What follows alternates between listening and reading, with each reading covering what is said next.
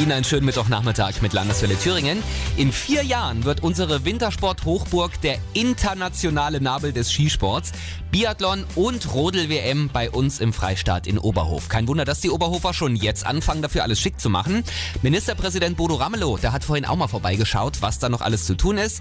50 Millionen Euro werden allein in die Sportstätten investiert. Aber auch im Umfeld muss viel passieren, sagt Ramelow am Landeswelle-Mikrofon. Beispiel der Oberhofer Busbahnhof. Der sieht ja gruselig aus, weil der mitten im Bau stehen geblieben ist und äh, es nie gelungen ist, ihn fertig zu bauen, weil eigentlich soll das ein Parkhaus werden. Und äh, der ist letztes Jahr dreimal ausgeschrieben worden und keine, keine Firma hat sich beworben.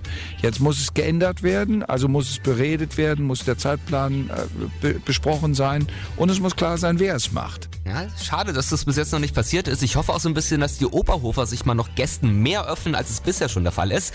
Wichtig ist übrigens Ramelow auch, dass nicht nur Oberhof selber im Fokus steht. Es geht nicht darum, Oberhof zum elitären Zentrum für irgendwas zu machen, sondern es soll für alle Menschen einen Zugang geben auf unterschiedliche Art und Weise. Und es soll für den Thüringer Wald ein Ankerpunkt sein, denn tatsächlich werden wir bei den großen Sportevents die gesamte Region, jedes Hotel, jedes Gasthaus, jede Pension werden wir brauchen. Ja, schließlich wird die ganze Welt bei uns zu Gast sein im Thüringer Wald. In vier Jahren ganz besonders bei den Weltmeisterschaften im Biathlon und im Rodeln. Mein Thüringen, meine Landeswelle. Landeswelle.